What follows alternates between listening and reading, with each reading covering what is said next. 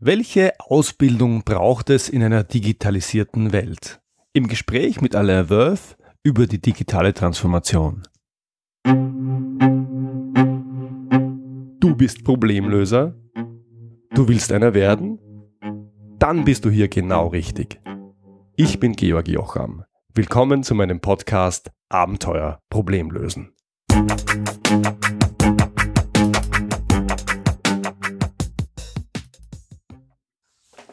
Heute gibt es den zweiten Teil meines Gesprächs mit dem Schweizer Internetunternehmer, Startup-Gründer und Digitalisierungsvordenker Alain Wölf. Im ersten Teil haben wir uns darüber unterhalten, was er unter digitaler Transformation versteht und welche zwei Phasen Unternehmen dabei aus seiner Sicht durchlaufen müssen, um erfolgreich zu digitalisieren. Im zweiten Teil sprechen wir über Digitalisierung in großen Konzernen, darüber, welche Ausbildung es in einer digitalisierten Welt braucht und wir sprechen über das Startup von Alain Wölf, mit dem er Buchhaltung und BWL auf ganz neue Beine stellen will. Hier nun der zweite Teil meines Gesprächs mit ihm. Hast du denn, jetzt denkt man wirklich an die Konzerne, wie sie alle dastehen. In der Schweiz gibt es ja viele, viele, die sehr profitabel sind. In Österreich eine, eine, ja, eine 10 oder 100 der Potenz weniger. Was, was würdest du denen denn raten, diesen äh, großen Tankern, die zwar die Digitalisierung im Wort führen, aber äh, nicht so recht vorankommen? Was würdest du denen raten, damit die ja vielleicht doch noch auf den Zug aufspringen können und äh, bei dem Spiel noch mitmachen? Äh, es ist, ist schwierig. Also ich, also ich, ich, man muss einfach mal das Positive sehen. Also ich, ich, vor fünf Jahren, vor, vor sechs Jahren habe ich eine, eine, eine so Beratungsagentur gegründet und wir haben uns da die erste Beratungsagentur für digitale Transformation geschimpft. Mhm. Und bei jedem Termin, den wir da hatten mit neuen Kunden, mussten wir zuerst mal erklären, was diese digitale Transformation eigentlich ist. Und das war für die Leute super wehr, weil die gesagt haben, ja, wie macht ihr jetzt E-Commerce oder können wir bei euch irgendwie Social Media Beratung kaufen oder so. Das, nee, es geht eigentlich darum, wie kommt ihr, wie digitalisiert ihr euer Geschäft und wie kommt ihr da weiter? Ähm, und, und Ratschläge zu geben ist da gerade sehr sehr schwierig. Ich denke, das Positive ist, dass der Handlungsbedarf tatsächlich auch erkannt wurde. Und wenn ich jetzt vor zwei Jahren so, das ist alles Gefühl, gell, das nicht irgendwie jetzt äh, so im, im, empirisch nachweisbar. Aber wenn ich mit den Leuten spreche, da habe ich das Gefühl gehabt, vor zwei Jahren war da irgendwie viel Angst und ja, jetzt müssen wir da auch durch, wir wollen eigentlich nicht. Und wenn ich jetzt so die letzten paar Monate gucke, wo ich mit, mit äh, auch wieder im Gespräch war mit Entscheidungsträgern von recht großen Unternehmen, da ist schon ziemlich viel Lust auch da. Also, dass man sagt, hey, das ist eigentlich eine Chance, die können wir packen und ich denke auch, das hat ein bisschen damit zu tun, dass die Digitalisierung so dieses kolportierte Schreckenbild des Schreckens auch ein bisschen verloren hat. So die Leute schnallen, okay, ich sterbe nicht gleich von heute auf morgen, wenn ich nicht gerade alles mache, was die Berater sagen, sage ich mal so ein bisschen böse. Ähm, wie sie dann schlussendlich, also ich denke, das ist eine positive Entwicklung, ja. Also die Dinge, eine Vorbedingung wäre, dass man sagt, okay, die Karten werden neu gemischt im Markt oder im, im ich sage in der, in der Landschaft. Das heißt, es gibt, es, neu, ein, es gibt ein neues Spiel. Ja, ich kann wieder verlieren, natürlich, mhm. aber ich kann auch mehr dazu gewinnen. Also ich denke, dieses Vorwärtsgerichtete ist wie so eine erste Bedingung für das Gelingen dieser Digitalisierungsprozesse. Mhm. Und nachher würde ich halt gibt es verschiedene Ebenen. Es gibt zum Beispiel eine technische Ebene, wo man einfach sagen muss, es ist, gibt einen erheblichen Investitionsrückstand ähm, in der, in, in der Systemlandschaft. In praktisch jedem Unternehmen gibt es ähm, Systeme und Dinge, die einfach nicht die Agilität zulassen, um eben neue Lösungen anzu, anzudocken oder einzuführen oder mhm. Dinge anders zu machen. Also es sind ganz handfeste äh, physikalische äh, Barrieren, wenn man so will. Ja, also weiß ich, wie du dich da auskennst, aber zum Beispiel das Thema Enterprise Service Bus ist sowas, dass man eigentlich sagt, man müsste quer durch die Firma einen, einen Schnittstellenkorridor haben, wo alle Systeme angebunden sind. Na, wenn du das hast in, im, im Unternehmen, dann äh, ist einfach alles viel einfacher, um neue Lösungen und neue Abkürzungen und neue, neue Angebote für die Kunden zu schaffen. Ähm, das geht einfach alles viel kostengünstiger und rascher. Mhm. Und wenn ich halt jetzt monolithisch, monolithische Systeme habe, ähm, gerade wenn die in der Kombination noch, noch lange nicht an, abgeschrieben daherkommen, dann ist das sehr mühsam halt, ähm, da echt einfach rein auf sachlicher Ebene irgendwas zu, zu, zu, äh, zu verändern und, und weiterzukommen. Dann wird es sehr teuer, es wird sehr umständlich.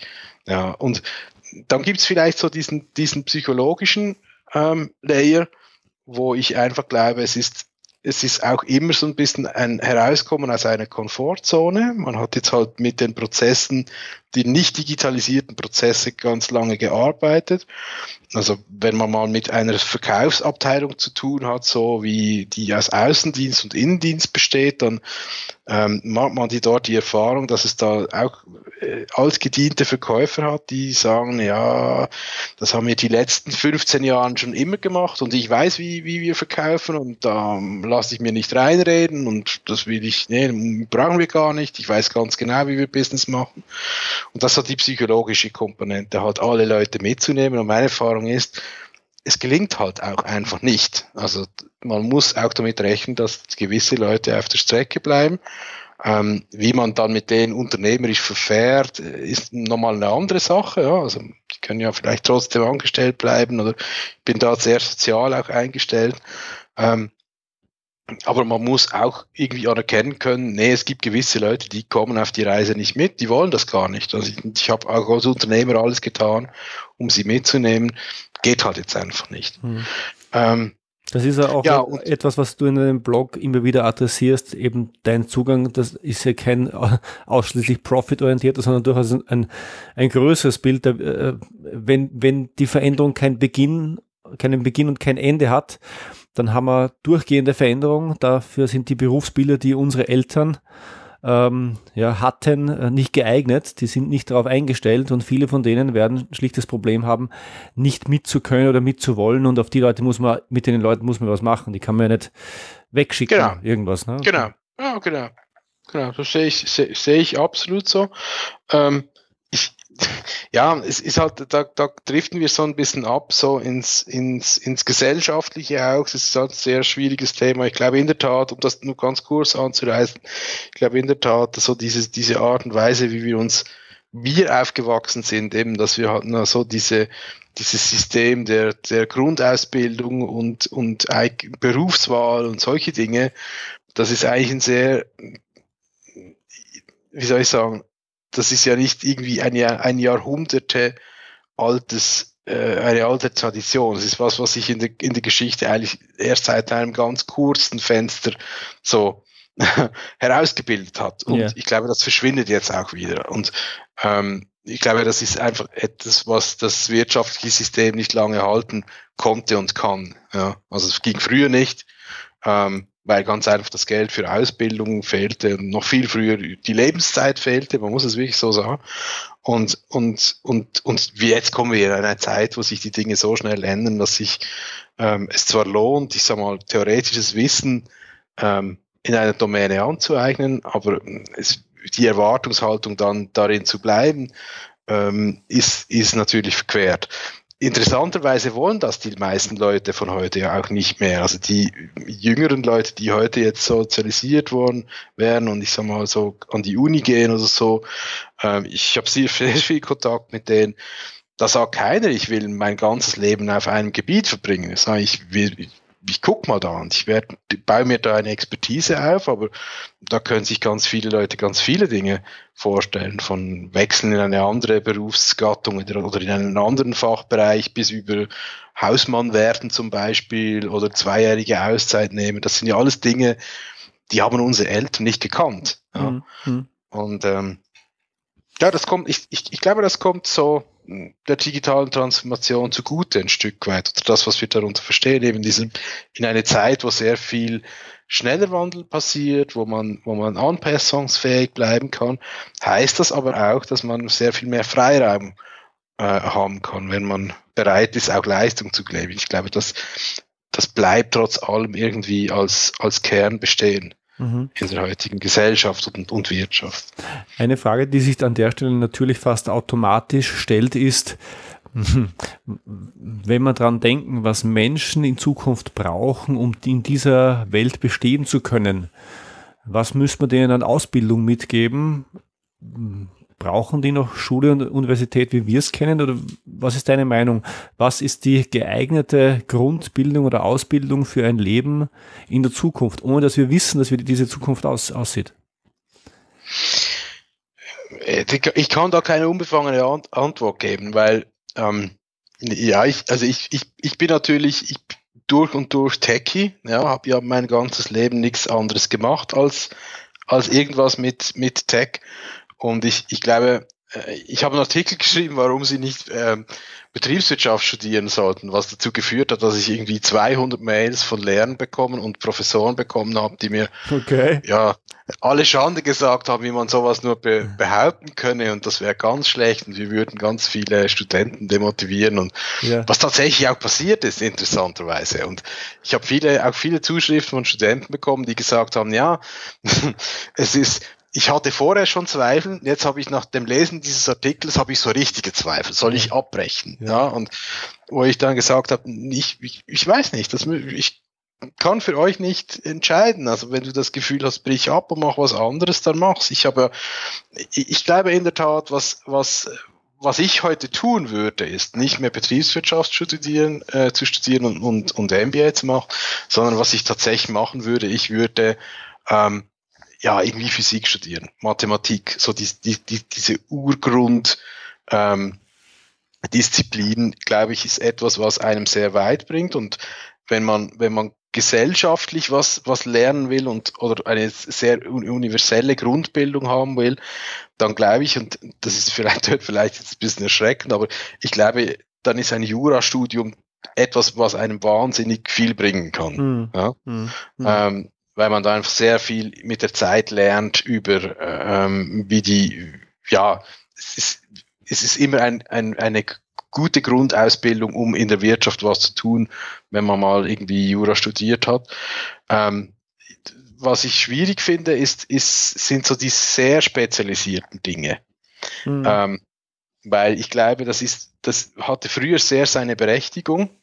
In der Zeit, wo ich aber eigentlich mich in jedes beliebige Thema komplett einlesen kann, ähm, dem Internet sei Dank, und da meine ich jetzt nicht irgendwie so Katzenvideomäßige äh, Schnellbleicherklärvideos, sondern halt es, es gibt echt halt so viel freie Literatur und wenn man sich in einer so mit der Zeit in eine Domäne reinkommt, die einen interessiert, dann äh, erlebe ich, ich erlebe das an mir und an vielen meiner Kollegen, dass, dass man halt tatsächlich sich im Selbststudium wahnsinnig intensiv mit etwas beschäftigen kann, ganz einfach, weil das alles verfügbar ist und weil die Leute, die in dieser in diesem Bereich arbeiten, auch viel zugänglicher geworden sind. Ja, also ich, ich, ich kriege jetzt öfter mal Anfragen, dass mir irgendwas sagt, hey, können wir mal eine halbe Stunde über Machine Learning oder solche Dinge sprechen? Yeah. Äh, ich ich habe da gewisse Ideen und so und kannst mir mal ein Feedback geben und obwohl ich jetzt nicht das Gefühl habe, ich, ich finde das alles wahnsinnig wichtig, mache ich das teilweise. Mhm. Und ähm, weil ich einfach auch schon genau von solchen Ratschlägen und Hilfestellungen profitiert habe. Also ich glaube, wir leben in einer Zeit, wo Information unglaublich zugänglich ist, wenn man sich bemüht darum. Ja, ähm, kann ich eigentlich alles von dem Desk, wo ich hier sitze, kann ich, kann ich irgendwas organisieren. Ähm, was schwieriger wird, ist tatsächlich so diese, diese Grundbildung mhm. zu machen. Also wenn ich, ich glaube, man muss einmal dieses wissenschaftliche Denken ähm, entwickeln können ähm, und, und, und so diese Grundsätze des, des, des intellektuellen Arbeitens irgendwie ähm, lernen. Das, ich denke, das ist fast das Wichtigste. Hm. Ich, also ich, äh, ich erkenne an der Stelle, wir haben, so, wir haben uns nicht abgestimmt. Ich glaube, wir haben da eine sehr ähnliche Meinung. Ich habe ich, ich hab, ich hab als erstes Studium ein technisches Studium gemacht und habe dann hinten nach noch BWL studiert mhm. und habe dann erkannt, ähm, dass ich, dass diese technische Grundausbildung, obwohl ich nie als Techniker gearbeitet habe, diese technische Grundausbildung als Diplomingenieur eine extrem gute Denkschule war, Mhm. Ähm, in allen Domänen. Also ich habe Bauingenieurwesen studiert, äh, habe nie ein Haus gebaut ja. und auch keine Brücke und ja. keinen Tunnel. Aber die Art und Weise, wie man dort zu denken lernt, nämlich sehr systematisch, sehr klar und sehr rigide, ähm, dass einem das äh, hilft in allen anderen Domänen. Und ich fand BWL, das hören die BWL nicht gern, ich fand das ausgesprochen einfach und leicht. Und äh, mhm. äh, wenn man es ganz nüchtern betrachtet, dann ist ja vieles, vieles, was in der Betriebswirtschaftslehre passiert, ich meine nicht Volkswirtschaftslehre, ich meine Betriebswirtschaftslehre, mhm ja etwas, das Maschinen in Zukunft wahrscheinlich können werden, weil schrecklich kompliziert ist es nicht. Absolut. Äh, komplex schon gar nicht. Mhm. Äh, und äh, das allermeiste ist sogar regelbasiert anwendbar. Und damit komme ich schon fast zu meinem letzten Punkt, nämlich ähm, kommen wir vielleicht zu etwas sehr Konkretem. Du hast ja gerade ein Startup, also vor einiger Zeit schon gegründet, aber ein Startup am Laufen mit dem Ziel, die Buchhaltung mit Hilfe künstlicher Intelligenz, also Machine Learning, vollkommen zu automatisieren. Also nicht regelbasiert, das was wir heute schon kennen, sondern mit künstlicher Intelligenz. Wie darf man sich das vorstellen und wo stehst du damit gerade? Ja, das ist eine ziemlich ähm wie soll ich sagen, die, die, die Mission ist, also es gibt halt so ein Paradoxon in der, in der ganzen, in der ganzen Wahrnehmung von Buchhaltungsautomatisierung. Wir lesen überall, ja, die Buchhalter, die wir jetzt in fünf Jahren nicht mehr brauchen. Mhm. Ähm, wir haben eine, eine, glaube ich eine, nicht. ja, es, eben, es fängt schon an, wenn man fragt, was heißt denn genau ein Buchhalter? Ähm, also welche Expertise bringt dieser, dieser mit? Ja, also ja. ich, wie, wir was wir halt gelernt haben, ist eigentlich, dass, ähm, dass es dies, diese Wahrnehmung also gibt, oder das ist das, was auch sehr halt in der Presse immer wieder zu lesen ist, die fallen alle weg und die haben auch jetzt alle Angst, muss man sagen. Ja. Ähm, wenn man aber da mal ein bisschen reinguckt, wer versucht das Problem ernsthaft zu lösen und ernsthaft zu lösen heißt, ähm, dass ich ein System baue, das ähm, mit der Zeit in der Lage ist, irgendwelche Belege komplett äh, autonom, und das ist das Zauberwort oder das entscheidende Wort in der ganzen Geschichte, autonom zu verarbeiten, ohne irgendwelchen Input von, von, äh, von menschlichen Fachpersonen. Ähm, da merkt man, dass es auf dem Planeten nicht wahnsinnig viele Firmen gibt, die wirklich an dem arbeiten. Und ich glaube, es gibt nur eine Handvoll, die einigermaßen verstanden haben, was getan werden muss, damit man da hinkommt.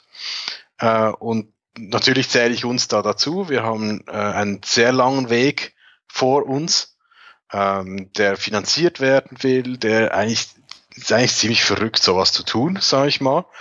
Ähm, die, die Firma aber eigentlich, die wir, die wir jetzt am Start haben, die, die PowerShift AG, äh, die Idee ist eigentlich relativ simpel. Wir haben gewisse Basistechnologien, eigentlich in drei Kategorien. Das ist Machine Learning, das ist ähm, etwas, was wir Multiplying Sof äh, Software Plattform nennen, so ein, wie soll ich sagen, Framework, das wir selber gebaut haben, mit deren Hilfe, mit dessen Hilfe es extrem einfach ist, SaaS-Produkte auszurollen zu einem Bruchteil der Kosten zu einer sehr kurzer Zeit. Und dann äh, äh, haben wir natürlich auch in diesem ganzen Distribute, Distributed Ledger Thema so ein, ein Arm drin, wir denken, dass wir eigentlich mit de, auf den drei Basistechnologien Produkte bauen können, die der Finanzindustrie helfen, äh, ihr Geschäft, Geschäft effizienter zu machen. Und ähm, die, dieses Robo-Accounting, wie wir das nennen, ist eine Disziplin, die, ähm, die wir im Moment sehr im Fokus haben ähm, wir machen da viele Dinge anders. In der Regel ist es so, dass man, oder dass der typische Data Science Ansatz ist, möglichst viele irgendw von irgendwelchen Belegen ähm, reinzuziehen und versuchen Modelle zu rechnen und oder eben regelbasiert zu arbeiten. Das Problem ist, man kriegt damit nie irgendwelche Autonomie hin. Man kommt relativ weit. Das gibt ja auch Player, die da schon ähm, Erfolge verzeichnen konnten. Aber sobald du da einen neuen Beleg drauf schickst, sind die, sind die Resultate extrem schlecht. Und das ist auch das, was du so ein bisschen gucken kannst. Also da kannst du irgendwo hingehen bei, bei, bei diesen SaaS-Buchhaltungstools und da einfach mal Demo-Account machen und irgendwelche Rechnungen äh, hochladen. Es ist eigentlich ganz selten, dass eine Rechnung komplett richtig erkannt wird oder auch dann, oder geschweige denn richtig irgendwie verbucht wird. Ähm, das bieten auch praktisch keine an. Ähm, und wir denken, wir haben da einen gewissen Vorsprung. Mhm. Äh, wie wir das Du ja. sagst selber, es ist verrückt. Was ich an der Stelle ehrlich gesagt verrückt finde, ist, dass da genau das, was ihr macht, nicht SAP oder Oracle machen beispielsweise, oder gibt es noch ein paar andere, die eigentlich ja die Kriegskasse dafür hätten. Deine Einschätzung, warum machen die das nicht? Das weiß ich auch nicht so genau. Also SAP hat erst sehr spät angefangen, das ist, soweit ich weiß, so seit ein, ein, eineinhalb Jahren. Wir haben mit verschiedenen Vertretern dieser, dieser, dieser etablierten Systeme ähm, auch gesprochen. Ähm, und es ist natürlich auch klar, dass wenn wir so eine Technologie entwickeln, dass wir die nicht primär irgendwie selber ähm, jetzt groß vermarkten wollen. Wir sind ja keine ja, Buchhaltungsprogrammhersteller äh, oder sowas, sondern ähm, wir versuchen da irgendwie die Plattformen zu finden, wo wir, wo wir uns entsprechend ähm, dann entwickeln können. Warum die das nicht tun, glaube ich, ist, weil ist nur ein bisschen der Grund, warum wir es tun, weil wir haben dann irgendwann gemerkt, dass Machine Learning etwas ist, was gar nicht so komplex ist, wo man relativ schnell gute Resultate erarbeiten kann, wo aber in der, in, in der Entwicklergemeinde von Business Software so die Meinung vorherrscht, das ist alles Rocket Science, das ist zu komplex, da brauchen wir alle wahnsinnige Ausbildungen und das, das lassen wir mal lieber sein. Ja? Mhm. Ähm, und es gibt so dieses Lager, denke ich mal, so diese, diese, von den Großen halt mit den selbstfahrenden Autos, das war das, was mit der Bilderkennung äh, auch geschehen ist, äh, auch ein, sehr viel eingekauft und kopiert wurde von, de, von den Großen wie Apple, äh, Google etc. Ähm, also diese verrückten Dinge werden gemacht, aber die einfachen Dinge in der Business Software, die werden eigentlich nicht gemacht. Und die würden schon dazu führen, dass die User Experience in den Business Software Programmen fundamental besser würde. Mhm. Und jetzt kann man sagen, ja, UX interessiert mich nicht, aber musst dir mal vorstellen, ähm, wir haben verschiedene ERP-Systeme gebenchmarkt äh, in, in, in der Weise, dass wir gesagt haben, für Prozess XY, der zum Beispiel Kreditorenrechnung verbuchen, ähm, wie lange dauert das im System von einem durchschnittlichen Anwender? Ja. Und das Witzige ist eigentlich, dass wir vom besten System zum schlechtesten so Faktor 12 hatten. Also mhm. das eigentlich ist das schlechte System, im schlechten System brauchst du zwölfmal länger, um denselben Task zu komplettieren. Und wenn man das mal umrechnet und dann in einen betriebswirtschaftlichen Kontext setzt, merkt man halt, ähm, dass das sehr wohl ein wichtiges Kriterium ist in Bezug auf die TCO einer Software. Also ist es im Umkehrschluss extrem relevant, dies, dies, diese Machine Learning Technologie halt reinzubringen, um die UX, um die, um die Bearbeitungszeiten runterzubringen, um die Anzahl Arbeitsschritte, die notwendig sind, um einen Prozess zu, zu äh, fertigzustellen, zu reduzieren. Und wenn du da natürlich dann denkst, dann merkst du ja relativ schnell, es braucht dann weniger Leute, wenn es weniger Arbeit für den Menschen anfällt. Und all die größeren Hersteller haben großmehrheitlich halt per Seed Lizenzierungsmodelle. Ja. Das heißt, wenn die hingehen und ihre Lösungen radikal verschlanken äh, und verbessern, dann braucht es vielleicht in der Buchhaltungsabteilung statt fünf Leute äh, oder statt 50 Leute tatsächlich nur noch zehn oder lass es 20 sein. Äh, und das heißt halt auch einfach mal 30 Lizenzen weniger. Ja, ja klar. 30 mal Maintenance weniger etc. Und das wurde von einem Anbieter, wurde das uns gegenüber ziemlich klar so formuliert, sagen, warum sollten wir all die Investitionen machen, wenn wir keinen Druck haben von der Konkurrenz? Finde ich sehr fair und legitim, also finde ich eine legitime Überlegung. Ja. Ähm, auf der anderen Seite glaube ich aber auch, dass bei vielen das gar nicht so wie soll ich sagen, viele haben sich halt eine Marktstellung äh, erarbeitet und sind in einer so einer, Erntephase, also versuchen halt einfach Umsätze zu fahren und ähm, möchten die, diese diese neuen Modelle oder neuen neuen oder großen Investitionen auch überhaupt nicht tätigen. Mhm. Also SAP hat eben ist jetzt dran, hat auch ein ziemlich gutes Produkt so für gewisse Spezialfälle. Ähm, aber wir sind da natürlich weit davon entfernt, dass wir sagen könnten, es gibt eine generalisierte Engine, die tatsächlich in einem internationalen Kontext einfach autonom Buchhaltung macht. Und mhm. das ist genau das, wo wir dran sind und wo wir auch ein erstes Produkt, ein, ein API-Produkt lanciert haben. wo große Unternehmen tatsächlich einfach ähm, Dokumente schicken können. Wir geben ihnen 100% korrekt ausgelesene Daten zurück äh, und einen Verbuchungsvorschlag nach einem internationalen Kontenrahmen, den, den wir definiert haben. Mhm, das ist spannend. Ich hätte verstanden, dass das Thema ja noch weitergeht. Also das soll ja nicht auf Buchhaltung beschränkt bleiben, sondern ich hätte verstanden, die Idee ist ja wirklich eine Plattform zu bauen, die im Wesentlichen alle automatisierbaren BWL-Prozesse dann ab, abwickelt. Exakt. Exakt, ja. Ja, also das ist halt ein Riesenthema, die, dieses, dieses ähm, diese Robotic Process Automa Automation ist halt ein Thema, das sehr, wie soll ich sagen, sehr spannend ist.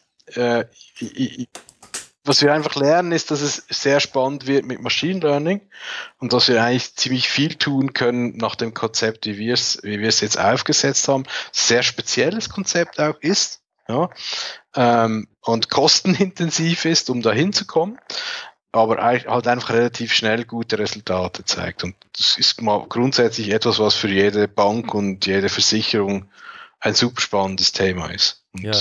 konkrete Einsatzzwecke auch, auch ähm, ja, man findet. Ja, also meine persönliche äh, Einschätzung ist, ich glaube, für den einen oder anderen Hörer wurden wir jetzt in den letzten äh, Minuten etwas zu kompliziert, auch von den Begriffen her. vielleicht, vielleicht, äh, ähm, äh, vielleicht gebe ich quasi ein Glossar nochmal in der Ausmoderation. Also, lieber Hörer, bleibt dran. Ich erkläre mhm. vielleicht im Nachgang nochmal, worüber wir jetzt eigentlich gesprochen haben. Ähm, Alain ist technisch vom Fach, ich bin fachlich. Ich war die letzten Jahre Leiter Konzerncontrolling. Also äh, wir kommen aus ähnlichen Welten und haben ein paar mhm. Begriffe jetzt im Gespräch gehabt, die nicht ganz alltagstauglich sind. Nicht wundern und nicht schrecken, wenn du es nicht verstanden hast. mein, meine Erwartung an der Stelle, Alain, ist äh, ähm, in ein paar Jahren im Hintergrund nicht sichtbar und nicht am Markt, aber im Hintergrund wird es einige Prozesse geben, die vollautomatisiert sind und im Hintergrund läuft eure Engine. Das wäre meine Erwartung und das wäre natürlich, wär, wär natürlich cool. Das wäre sehr cool, natürlich, genau. Das ist das, woran wir arbeiten, ja. ja perfekt. Alain, für alle Hörer, die sich jetzt denken, das ist spannend, äh, das interessiert uns, wir hätten gern mehr. Wo finden unsere Hörer noch mehr von dir? Wo kann man sich weiter einlesen? Wo kann man vielleicht auch Kontakt aufnehmen? Ähm, ja, man hat grundsätzlich auf, auf meinem Blog, anawölf.com. Ähm, da schreibe ich ziemlich regelmäßig, nicht mehr so viel wie früher, aber, aber ja, sicher eigentlich alle fast alle, jede Woche. Ähm, und äh, wir werden auch jetzt ähm, dann auf unserer Webseite PowerShift.io, also jetzt zum diesem zum Machine Learning Thema und zum Thema ähm, äh, alles, was mit, mit, mit Machine Learning in der Finanzindustrie zu tun hat, ähm, werden wir dort ähm, auch beginnen, Interviews zu machen mit unseren internen Leuten, aber mit Leuten aus der sehr, das wird dann sehr technisch und sehr wie du vorhin gesagt hast, mit komplizierten Begriffen, aber für die Leute, die in Machine Learning und, und, und, und RPA interessiert sind, ist das der, denke ich, der, wäre, ist das in Zukunft der richtige Kanal, ähm, um von uns zu erfahren.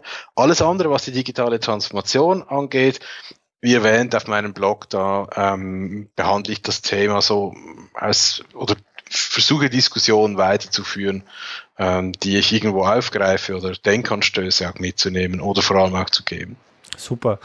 Die ähm, Links gibt es natürlich alle in den Shownotes, die, die mit unsere Hörer das dort finden. Alain, vielen Dank fürs ausführliche Gespräch. Hat mir großen Spaß gemacht. Ich danke dir. War mir eine Freude. Danke. Danke, dass du dir diese Folge angehört hast. Wenn du besser verstehen möchtest, wie andere Menschen ticken, was ihnen wichtig ist und wie du sie ansprechen solltest, damit sie das tun, was du möchtest, dann hol dir gleich jetzt meinen kostenlosen Persönlichkeitstest. Du findest ihn unter georgjocham.com-test.